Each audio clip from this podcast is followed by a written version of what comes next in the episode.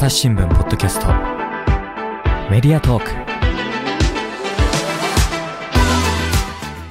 今回は前回の続きからお送りします。また別の記事になってしまうんですけど、うんうん。あのー病気を機に、えっと、専業主婦になったっていう方が、あの話をしてくださったんですけどその時にその方が言われて辛かったのはやっぱり、あの今働いてんの？って気軽に声をかけられること、うん、働けない状況だから今専業主婦をやっているのに、うん。働けるか働けないかっていうところそのポイントだけで私を見てくるっていうそれは結構きついなと。働いてなかったらダメなのって思いますよねそんな風に言われたら。うん。うん。うん。うん。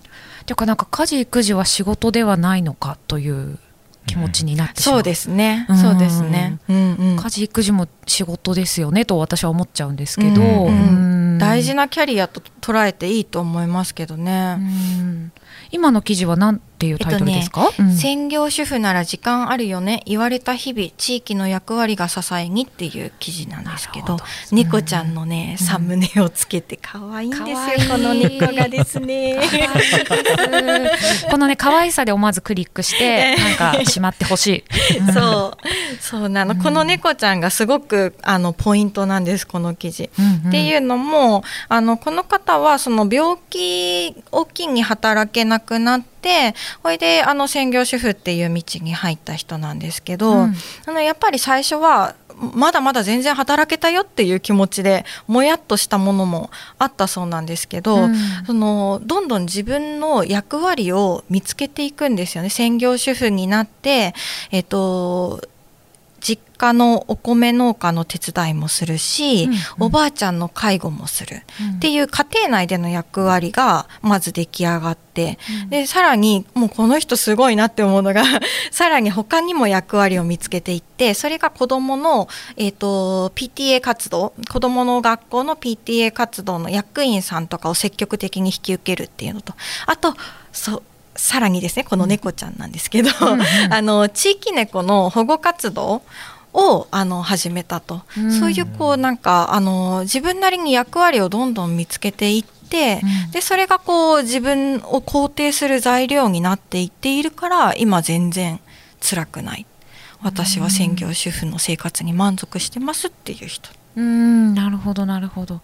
だからその専業主婦になるきっかけの病気だった時はちょっともやというかまだ働けるのになっていう思いだったけどっていう、なんかその後自分でやりたいこととかやるべきこととか見つけていくのすごいですね。そうですね、うん。でそこで大事なのって多分これは全ての専業主婦のモヤモヤに言えると思うんですけど、ちゃんと認めてほしいっていうところだと思うんですよね。そのうんその方がこうちゃんあの専業主婦として獲得していった役割をやって当たり前じゃん専業主婦なんだからじゃなくって、うん。専業主婦だってそりゃやってること褒められたいし、うん。専業主婦だって言っておかしいかな、うん。なんか誰だってそうじゃないですか、まあ、自分が誰だってそうですよね。頑張って、うん。えっと成果を残して成果残らなくてもいいんですけど、うん頑張ったことって誰かに分かってほしいし、うん。ちゃんとあのよくやったねって言ってほしいじゃないですか、うん。それさえあれば私大丈夫だと思うんですよね。うなんかこの専業主婦の労働って金額に、でお金とかもらうわけじゃなくて無償になってるから、ね。やっぱりもっとありがとうって本当は言言わないといけないというか、うんなんか唯一の報酬がありがとうかなっていう気がしちゃうなん。かうん。逃げ恥みたいな感じですね。うん。うん。なんか自分も仕事しててやっぱお給料って大事なモチベーションじゃないですか、はいはい。そそれないと生活できないってもありますけどそれ以上にやっぱり評価されてるんだなとかありがたいなと思って受け取ったりすると思うしそれがやっぱり専業主婦だとすごく見えづらくなっちゃうってことありますよね。そうですね。やっぱ家庭内での仕事っていうのが大きいのかな。家庭の仕事はやって当然ケア労働は母親がにや担って当然とか、うん。その当然って本当に当然かなっていうところは、多分あのー個々人が今できることだと思うんですよね。うん。家で洗濯をしてくれてるの誰だっけ？ご飯作ってくれてるの誰だっけ？お父さんでもお母さんでも。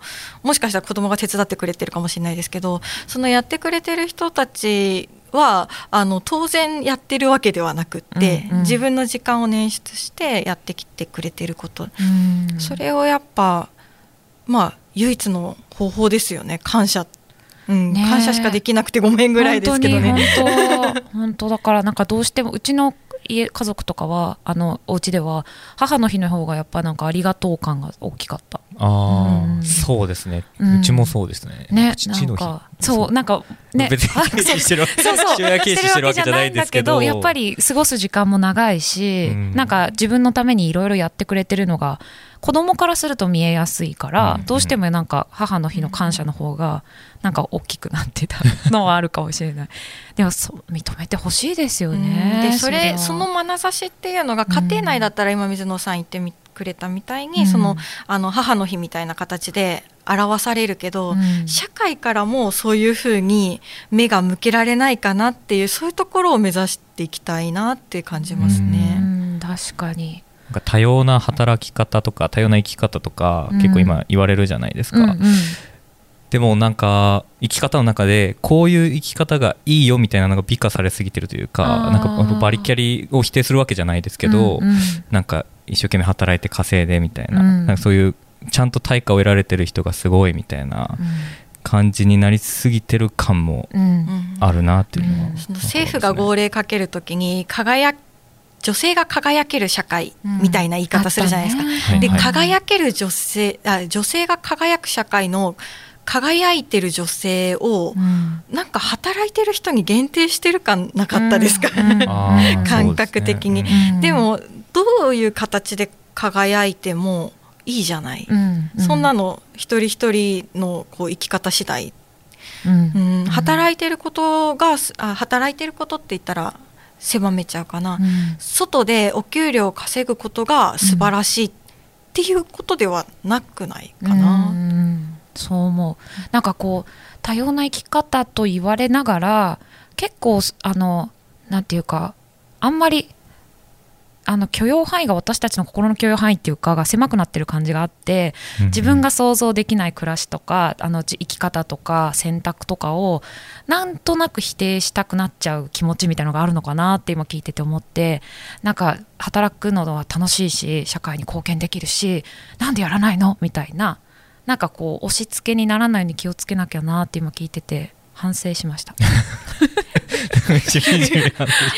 うんでもまさにそこで想像できないからそうなっちゃうんですよね。うん。なんかこの企画はその分からない生態、うんうんうん 生態って言ったらあれかもしれないけど、その専業主婦ってどんな暮らししてるんだろうっていうのが分からないから自分の中にあるイメージだけを当てはめちゃって、うん。あの息苦しい思いをさせてしまってるんじゃないかなっていうのもあるので。うん。あの今専業主婦をやってる人はこういうことをこういう生活をしてるしもしかしたら何か理由があるのかもしれないしそういうことがこう等身大で映すことができたらもうちょっとあの見えてくる見方っていうのが変わってくるんじゃないかなって思ってます。うん確かに確かに。このね令和の専業主婦の企画一番最初に始まったのがいつだっけこれ、えーと？私が育休復帰してそうだ。うんどんくらいかな？2週間か3週間後ぐらいかな、うん。ぐらいだ。2月16日でした。最初の記す事ごい。すごい。復帰後2週間で出してる。天才 大丈夫。自分で褒めるの素晴ら素晴らしい。はい。素晴らしい。それが一番大事です。そうそうそう。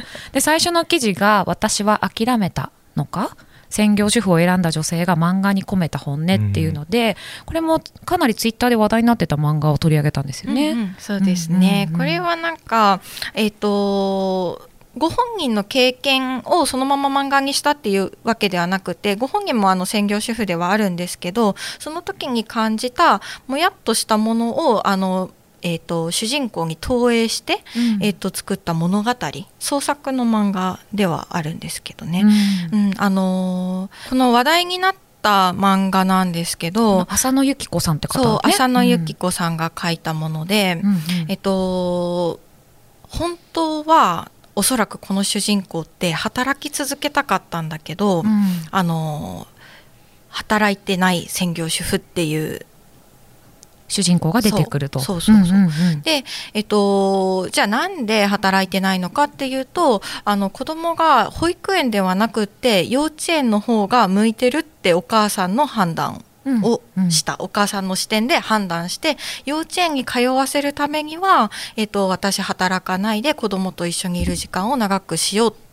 だから私は働いてないんだっていう、えっと、理由をつけている女性の話なんですけど、この理由もあのまあなんか子供に理由をつけてしまっているけど本当の本当はどう思ってるんだろうねこの主人公はっていうような、うんまあ、疑問を投げかけるような雰囲気にうんなってる物語ですね。ね、この主人公のあの女性があの別のあの方お姉ちゃんかお姉ちゃんの子供がもう奈良市保育終わってまた来月から来週からフルタイム戻るんだよねっていうつなんかこう連絡が来てあもう、ま、もうフルで働くの戻るんだ。子供こんなに小さいのにかわいそうみたいに言ってるシーンでこうまあだから言い聞かせてるのかそう。ちの子供は私一緒にいるからかわいそうじゃないとか。そうなんです、ね。それはもう本当に言い聞かせてるっていう気持ちをあの入れてるってご本人も話してくれあの作者さんご本人も話してくれていて、自分の気持ちを立て直すために言ってるんだろうと思いますっていうふうにコメントしてくれてるんですけど、うん。あのこの漫画ですごくこううー心に刺さったのは全体通して主人公が何回も行ったり来たりするんですよね。なんか、うん。あの子供を預けるため幼稚園に預けるためには仕方なかったっていう気持ち、うん。でも働きたかったっていう気持ち。それを何回も何回も行き来するんですよ。でこれって結構リアルなんじゃないかなってすごく感じました。うん。あのもう子育てに専念するから私スパッと専業主婦になりますって決められる人もいるかもしれないですけど、何かこう引っかかるところが少しでもあったらうん結構その葛藤って何年も続いたりするだろうし、うん。あの何年も続くっていうことはかなり心の重しになって日々きついんだろうなっていうふうに感じました。そうだよね。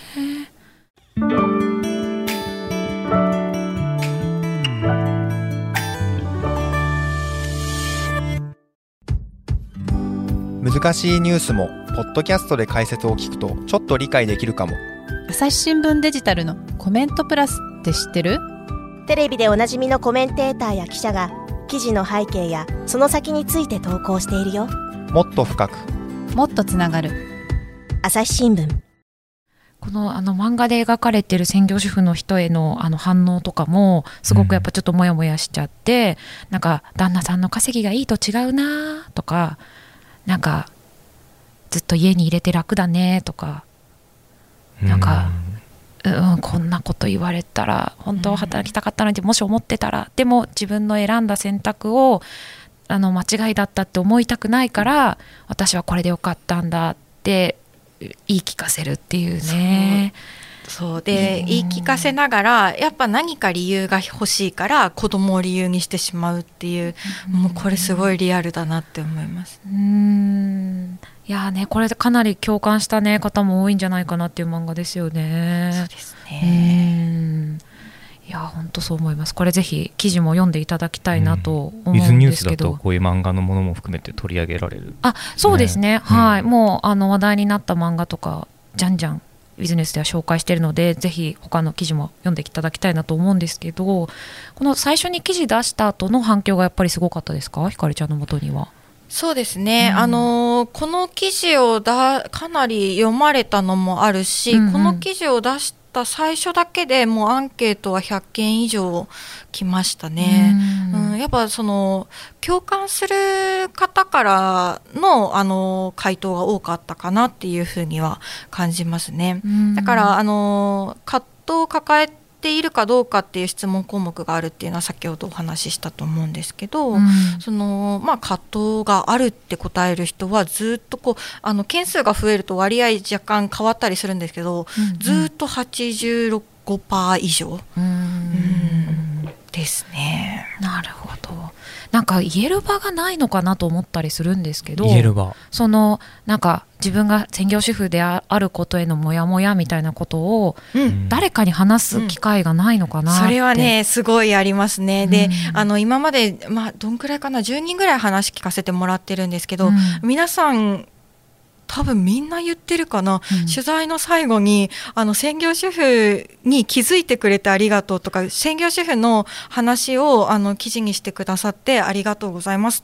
話を聞いてくれてありがとうございますみたいなその別感謝されるために取材をしているわけではもちろんないんですけど、うん。そういう言葉を聞くとああのこの視点でやり続ける意味って多分あるなっていう確信には変わってますね。うん。やっぱ今までえーなんだろう当たり前に存在しすぎていたのかもしれなくって、うん。すぐそばにいるはずなのに、うん。まあ、すばすぐそばにいるからこそですかうんね。うん。あまりこの専業主婦が考えている悩みとか葛藤っていうところに社会はあんまり目を向けてこなかったんじゃないかなっうん。ていう感じがします。うんうんうん。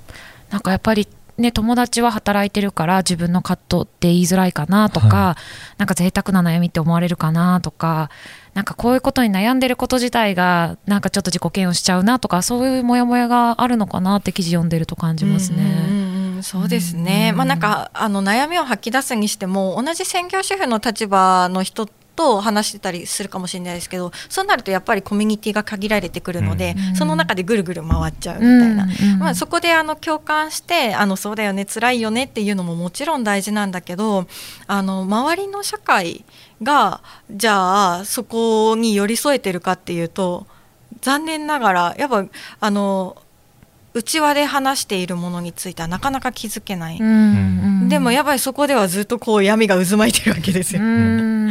そこをあの聞き取ることっていうのはやっぱ記者もすごくこうそういうことを意識しながら仕事できたらいいよなって私たちとは違う世界だからわからないんじゃなくって、うんうん分かろうとしてそこに何か解決のヒントとか他の社会課題にもあのつながるような解決ヒントありそうな気がしています。うんあの葛藤はないって方もね少数派だけどいるっていうことは、いるんですよ。ねなんかそこにもしかしたらそうそヒントがある？こにヒントがあると思ってうん。これから取材を進めていきたいと思っています。葛藤あったけどもう今はないみたいな方もいる可能性があるってことなんですか？ああそうですね。ああ確かそうにね。そうそう。ず諦めたっとゼロだった人もいるだろうけど、うんもうあったけど乗り越えたのか、うん。うん。であのか逆に葛藤なかったけどあの葛藤ができてしまったっていう人 葛藤があるからこそもう専業主婦辞めてパートに戻りますっていう人もいまああうん。そうなん。うん、でもこんこれ以上私は専業主婦であるっていうことに対して世界から向けられる目にうん。耐えられない、侮られているっていう感じを私は受けているので、うん。これ以上つそれは続けたくないから何かしら働きます。って働いてる人の話も聞きました。でもなんかそれってすごく悲しくないですか、うん。なんか子育てがしたくて家事がしたくて専業主婦始めたのに、うん。自分の意思を周りの視線を苦に続けられなくなったってうん。すごくこうとても悲しいなと、うんうん私たちが変わる必要があるなっていう、うん、ふうに感じましたね。やっぱり問題はこう先ほどもおっしゃったようにアップデートが全くされてない確かに。昔からこの専業主婦って言葉がそのままの認識のままずっとこの令和の時代まで来てるっていうところがやっぱりかなり大きな問題なんでしょうね。んであのでもとはいえなんか主夫と書く専業主婦の婦がね、うん夫って書く方の漫画とかは結構あったりするじゃないですか。うんうんうんうんなんか自分が主婦やってみたとかっていう漫画とかも読んだことあるしなんかそそういう意味ではアップデートされてるのではと思いつつされてないんだろうなでもだから若い世代ではされてるってことなのかな。いやどうなんですかね。でもなんかその主婦やってみたみたいなやつも、うんうん。結局こう主婦とはこういうものみたいな。ああそっかそこの認識からは出してないのか。うん。うん。できれてないというか、うやんっぱりそれぞれが悩みながらこの主婦というものにたどり着いているみたいな状況までは意外と知られてないのかもそうですねしなんか今れないなもっていう。うおっしゃった通りでこう悩みの過程があって今があるのにその悩みの部分って全然シェアされていない。なるほど。ううん。んそっか。それで今の専業主婦のあのただの暮らしだけみたいな、そこだけが提示されてるそうそう。暮らしだけってういう感じですよね。うん、だからなりたくてなったわけじゃない人も、うん。その理由が結構辛くってこれもうね日本の労働環境の話だと思うんですけど、うん。あの海外赴任にあの夫が海外赴任するのでそれについていくためにはどうしても辞めざるを得なかったとか。でついていかない選択ももちろんできるけど、うん。子供がいたりしたら あのその何年間も父親とあの一緒に暮らせなくってとかそういうこと考えたらやっぱついていくほ判断をせざるを得ない場合もあると思うんですよね。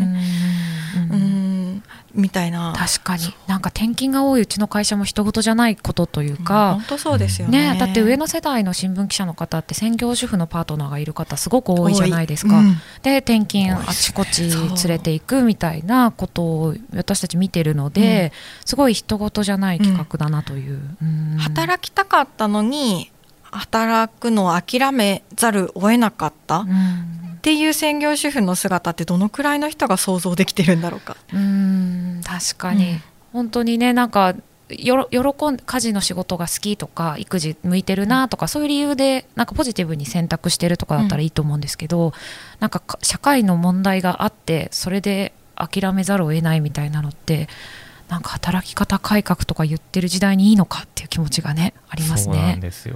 みんな幸せに生きればいいっていう時代に本当よろしくない感じがしくないありますね。ですとね。まあ、なんか問題がもう一つあるのはそうん。の専業主婦の生活がわかあの理解してもらえてないっていうのは一つあの今までの話の中でそんな感じなんですけど、うんうん。さらにじゃあ、あのー一回じゃあ専業主婦になった後ですよね、うん。なった後にもう一回働きたいってなった時に、なかなかその働き先っていうのもあんまりこう選択肢がないようにも感じていて、あのまあ、あの今回の企画する最初の取っかかりの部分でもあると思うんですけど、うん。一回こうあの、うん、キャリアを断念っていう言い方あんまり好きじゃないんですけど、うん。子育て家事の方に一回シフトした時、うん。シフトしてからもう一回外で働きたいってなった時にあの思った人はいつでもこう戻れるような、うんうんあの状況が用意されてるといいなってすごく思っています。なんかこう日常の暮らしを整える仕事っていうのは私かなり段取り力とか問われると思っていてすごい私苦手なんですよ家事が。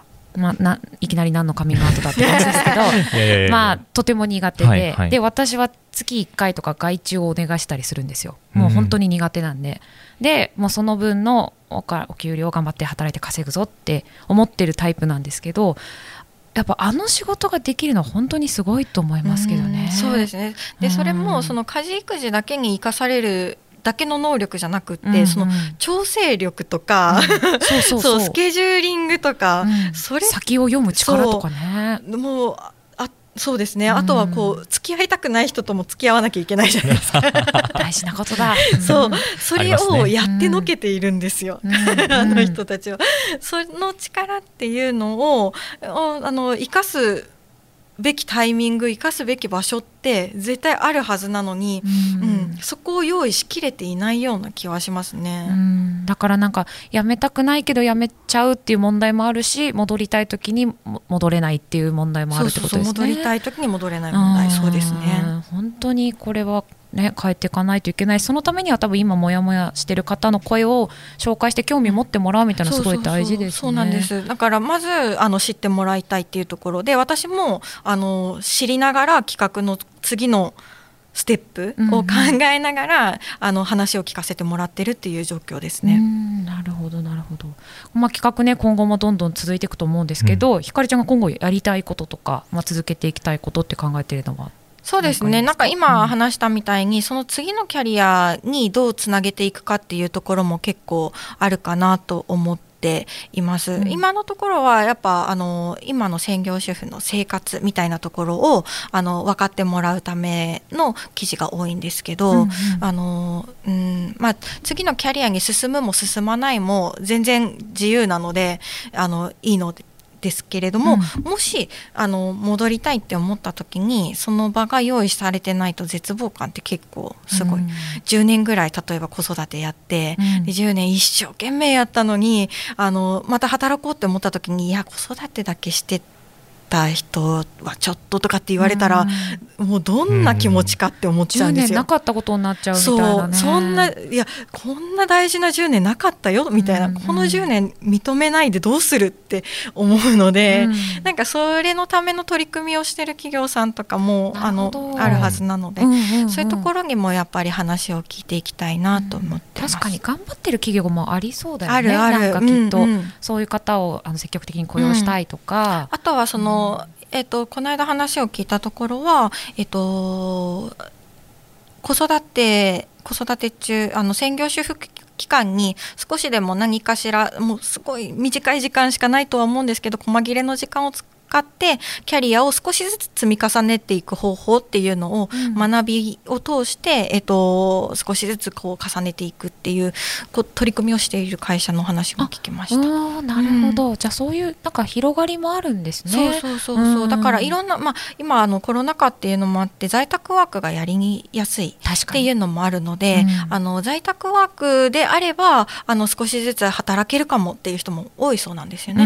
うん。うん。なのでなんか働き方がこう多様になることで専業主婦が、えっと、家事育児以外に少し時間ができた時に、うんうん。えっと、それをうまく活かせる方法っていうのも、もしかしたら見つけられ始めているのかもしれない。とうんうんうん。思ってます。楽しみにしてますその記事も。ありがとうございます。はい、はい、じゃあ今日はこんな感じで一押し企画紹介よろしいでしょうか？はい、はい。いや音声メディアでね本当にんそういう生の声みたいなのを伝えるのって本当に大事なことだと思うんで、うん。ちょっとまたぜひこのね。続編も続編もぜ期ひはい、またこの200件をねどんな風に紹介していくのかっていうのも育て上げていこそうと思ってます。はい、うん。またねあので聞いて概る方もあそうそう。いらっしゃるかもしれないので、あの同じ概要欄にねアンケートのフォーム貼っておきますのでぜひこちらにも答えていただいてという感じで。はい。はい。浅田さんありがとうございましこちらたこそありがとうございましありがとうございた。はい、ウィズニュース一押し企画として令和の専業主婦という連載を金沢ひかりさんとともにご紹介しました。これね企画まだ始まったばっかりなんですよね、ひかりちゃん。はい。はい。なのであのさっきもねちょっとご紹介しましたけど、アンケートはまだどしどし募集中ということで募集。中です。で、はいえっと、取材受けてもいいよっていう方は、あの、こちらに連絡先をっていうところもあるので、うんうんなんかあの、もし聞かせていただける声があれば、アンケートに寄せていただければと思います。はい本当ですねなんか私もあのやっぱりイメージできないとあの想像力ね持ってなんかこういう暮らししてるんだなって分かると身近な存在になるというか、うんあなんかこういろんな選択に悩むってなんかどんな立場でも一緒なんだろうなという。専業主婦の企画ではあるんですけど、うん。働き方を考える企画でもあると思っているので、あのまあ、いろんな事情を抱えながら働くっていうことをあのもう一回見つめ直している人たちいると思うので、うん。あの広くこう対象っていうのは広がっていくのかなと思ってます。本当ですね。なのであの私はバリバリ働いてるぞという、ね、人もね性別問わずぜひ読んでいただきたいなと思っています。ひかりちゃん今日はありがとうございました。ありがとうございました。朝日新聞ポッドキャスト朝日新聞の水野あさがお届けしました。それではまたお会いしましょう。この番組ではリスナーの皆様からのご意見ご感想を募集しています。概要欄の投稿フォームからぜひお寄せください。ツイッターやメールでも受け付けています。